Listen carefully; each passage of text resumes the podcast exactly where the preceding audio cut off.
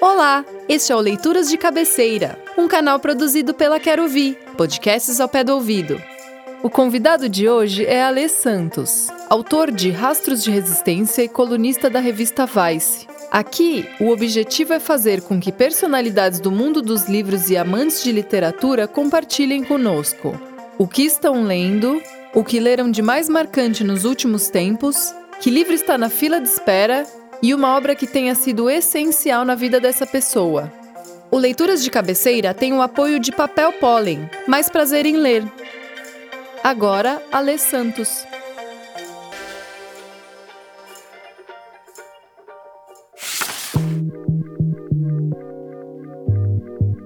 O livro que eu estou lendo agora é Quem é Pantera Negra, do Jesse G. Holland. O Jesse G. Ele é um jornalista nascido no Mississippi, foi o primeiro jornalista afro-americano a cobrir integralmente a Corte Suprema lá dos Estados Unidos. E eu me interesso muito por esse livro para conhecer também o imaginário desse, desse escritor, desse jornalista, né, e o que ele tem para oferecer para a mitologia do Pantera Negra, que é uma mitologia que eu gosto muito. A gente teve contato com ela através dos filmes e conheceu toda a realidade de Wakanda, todas as referências africanas que vinham desde o Egito até as referências de Gana.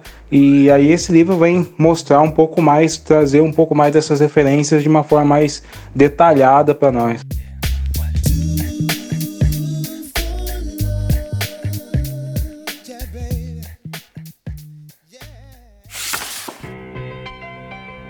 O livro que eu achei mais interessante que eu li nos últimos meses foi o Filhos de Sangue e Osso da Tommy Adayemi. A Tommy Adayemi, escritora americana, que ela veio passar uma temporada no Brasil, conheceu a realidade dos orixás, das, a, das matrizes é, africanas, ela é da Nigéria, né? então ela não conhecia exatamente o povo Yorubá, porque os nigerianos eles são originários de, de um outro povo. E ela se encantou, estudou, conheceu mais e construiu uma mitologia completa, como se fosse o Senhor dos Anéis, só que inspirada aí na, nas mitologias iorubás das matrizes africanas. Esse livro é muito legal, é um livro juvenil, então ele tem alguns clichês de literatura juvenil, como aquele amor impossível e tal, e ele está tá sendo adaptado para o cinema. Os livros que eu achei mais interessantes assim de fantasia que eu li nos últimos meses.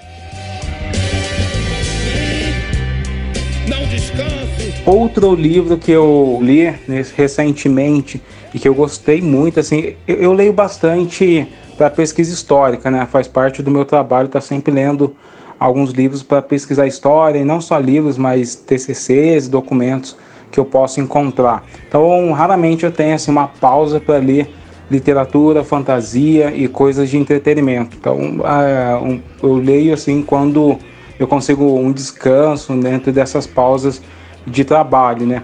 E um desses livros que eu li que eu adorei é o Sobrevivendo no Inferno, o livro que homônimo aí a uma das maiores obras do Racionais, uma das obras que, que praticamente construiu o imaginário periférico brasileiro, negro periférico, que vem romper com uma tradição de brasilidade que não abraçava a identidade negra brasileira e essa obra do Nacionais virou esse livro, que inclusive já é utilizado por algumas universidades, né, é, dentro dos seus, é, dos seus vestibulares. E ele basicamente ele tem uma introdução ele muito legal que conta todo esse histórico do livro, a importância do disco, a importância da obra e essas discussões sociológicas. E depois ele vai trazer as letras, é, as letras de cada uma das músicas que compuseram o, o disco do Racionais, né? Diário de um Detento e todas as outras que são que são célebres músicas assim que já estão no imaginário popular brasileiro a partir dessa obra.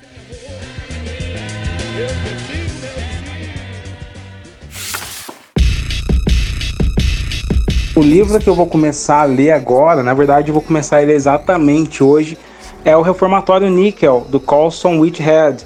É, também um escritor afro-americano. Esse livro já foi descrito pelo New York Times é, como um livro que desenterra um capítulo doloroso da história americana e examina como o racismo institucionalizado e arraigado e a desigualdade geraram um trauma em gerações de afro-americanos. Então é um livro que vem falar um pouco sobre o racismo dentro do sistema criminal e como que isso impacta a sociedade afro-americana tem muito a ver com a realidade brasileira. Essa é uma discussão muito aquecida assim dos movimentos negros brasileiros sobre o sistema criminal, sobre a polícia, sobre o encarceramento de massa, são pautas que eu gosto muito de defender, pautas que eu gosto muito de estudar para absorver e para estar tá sempre aí afiado para as discussões nas redes sociais.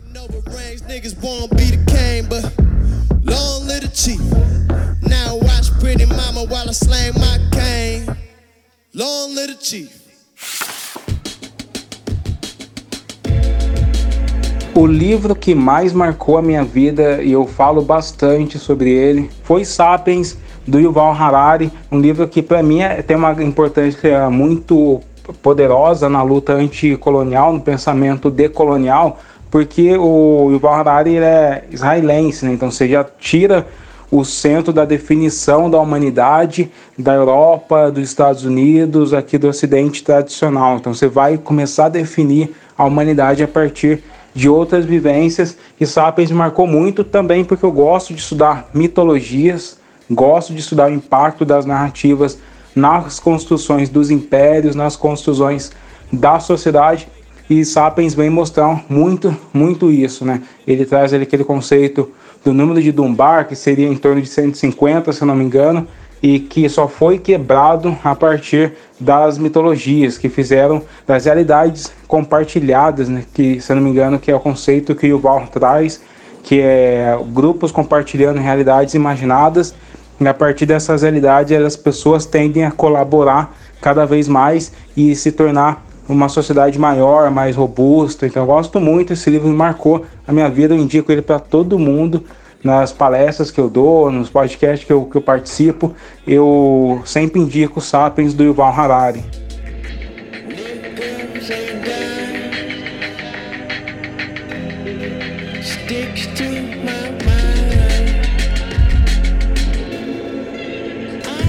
Agora, papel e caneta na mão para anotar as obras trazidas por Ale Santos. Quem é o Pantera Negra, de Jess J. Holland. Filhos de Sangue e Osso, de Tommy Adeyemi. Sobrevivendo no Inferno, dos Racionais MCs. O Reformatório Níquel, de Colson Whitehead. E Sapiens, Uma Breve História da Humanidade, de Yuval Harari. No guilt in receiving. Everything within reason. Can't see it. Taking food out my little monster's mouth. That'll drive me gaga. Run up in your mama's house. Uh, As músicas usadas nesse episódio foram Tupac, Do For Love, Tony Tornado, Uma Vida, Didena com a canção Long Live the Chief e Jay-Z com Nickels and Dimes.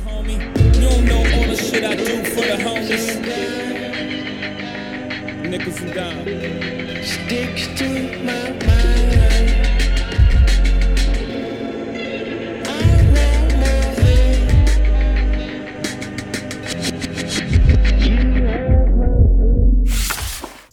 O Leituras de Cabeceira é uma produção da Quero Vi, podcasts ao pé do ouvido, com apoio de Papel Pólen, mais prazer em ler. A concepção é de Felipe Seibel, a direção é de Gabriela Iannacone Mixagem e finalização de Fábio Smeili e Guto Marcato. E a locução é minha, Ana Guerra, aqui do Zamunda Estúdio. Até nosso próximo episódio. Tchau!